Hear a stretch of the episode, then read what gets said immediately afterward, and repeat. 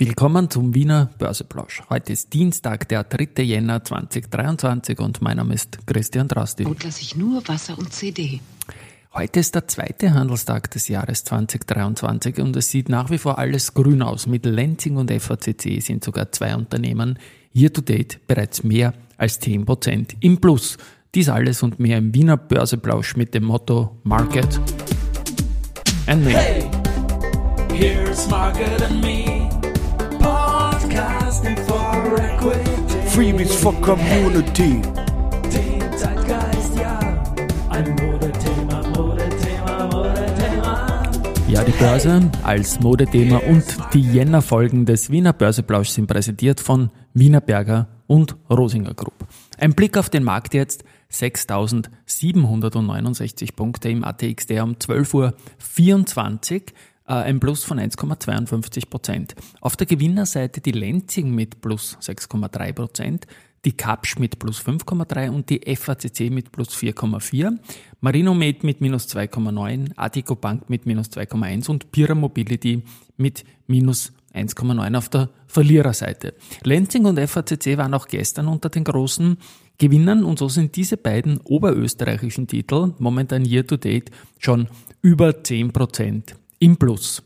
Was ich mir anschauen werde, ist natürlich immer wieder auch äh, natürlich die Beobachtungsliste, die habe ich mal angeschaut, die ist gestern gekommen. Und da ist es so, dass äh, ja jetzt die, die Jahresliste da ist quasi äh, für 2022 die 10 Zwölftel Bedeutung für die nächste Umstellung im März hat. Also der Jänner 2022 und der Februar 22, die werden noch durch Jänner und Februar 23 ersetzt werden.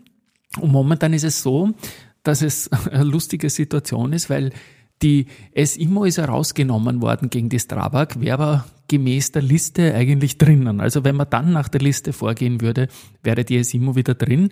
Wenn das äh, gehalten werden könnte, noch die nächsten zwei Monate, nur glaube ich nicht, dass man ein Unternehmen, dass man bei äh, Eilausschuss oder wenn das äh, dann rausgenommen worden ist, dass man es vier Monate später gemäß der Liste wieder reintun will. Und die Strabag ist ja drinnen und wird dann letztendlich auch von der Telekom Austria gechallenged. Das wird aber für die Telekom diesmal knapp sein.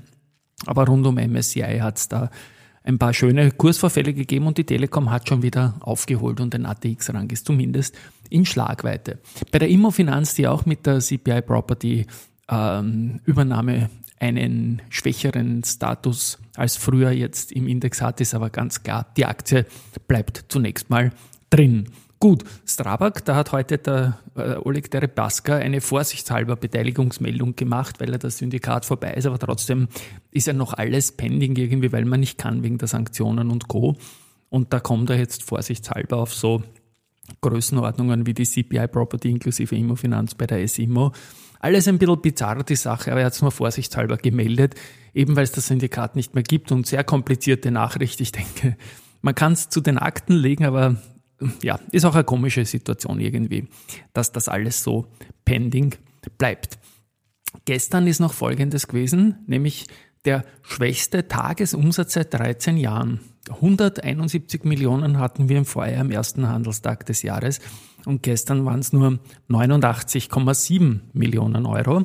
Und der Verbund mit 15 Millionen und die erste mit 11,4 waren die einzigen, die über 10 Millionen gekommen sind. Also da bin ich gespannt, wie es weitergeht. Und auch sehr spannend ist, wenn man jetzt mal rhetorisch fragt, was ist jene Aktie, welche ist jene Aktie, die am höchsten über ihrem Moving Average 200 steht, also dem Durchschnittskurs der zwei Tage, 200 Tage.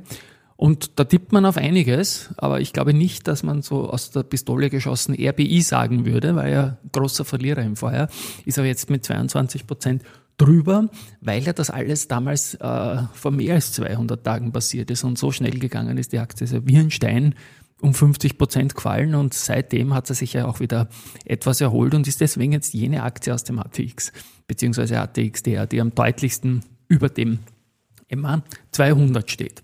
So, was haben wir sonst noch? Ja, ich schaue mir auch noch an diese Firestarter-Wertung. Welche Aktien aus dem ATX Prime, der jetzt 40 Titel umfasst, weil die RHI Magnesita dazukommt, äh, hat am längsten die weiße Weste, also einen 2023er Firestarter-Start ohne gleichbleibenden oder sogar fallenden Kurse. Da sind mit gestern natürlich noch fast alle drin gewesen, weil es ein sehr guter Tag war. Heute werden auch nicht allzu viele rausfallen, wenn es so bleibt. Aber man wird es sehen, wer sich dann insgesamt mit den meisten Plustagen halten kann. Angesprochen habe ich die RHI Magnesita den neuesten Wert. Und dieser Titel ist jetzt der dritte Wert im Roskix-Index ähm, vom Gregor Rosinger, der aus Österreich kommt. Nach den beiden ähm, nach den beiden Versicherern Unigan und VIG ist damit jetzt der Österreich-Anteil im Index um 4,8 auf 4,8 Prozent Verzeihung aufgestockt worden und der im Magnesita ist aufgenommen im Roskix. Gut, äh, der Roskix hat im Vorjahr, wo wir alle eine aufs Dach gekriegt haben, auch 3 Prozent zugelegt. Auch an dieser Stelle mal ein bisschen Gratulation und es ist schön, wenn der Homebias wieder ein bisschen ins Spiel kommt. Zu dem komme ich dann zum Schluss noch im gegenteiligen Sinne auch. Aber was mich ja immer freut, ist, wenn ich das spielen darf. Ein Antrittsauftrag und zwar von Wisewood und Co. Einen Auftrag zur Lieferung eines Druckzerfaserungssystems und zwar eines weiteren. Also das zweite, das die dort liefern, im Phetchaburi in Thailand. Und da geht's ja, wird um ein neues Faserstoffaufbereitungssystem, das für bis zu 30 Tonnen Gummibaumholz pro Stunde zur Produktion von Medium-Density-Fieberplatten verarbeitet werden kann. Na, bitte. Gut, DVN die hat am 2. Februar um 10 Uhr ihre Hauptversammlung in Marienzersdorf und die haben sich das alles gut überlegt und machen trotzdem wieder eine Präsenzveranstaltung, was viele Leute freuen wird. Nicht alle, weil es gibt ein paar Leute, die drängen auf die, auf die Hybride und auf die virtuelle HV.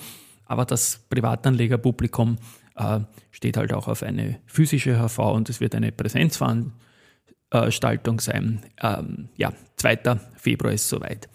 Der Lukas Scherzenlehner, der Clean Energy Vorstand, hat weitere Aktien gekauft und zwar am 30. Dezember 1000 Stück zu 9 Euro.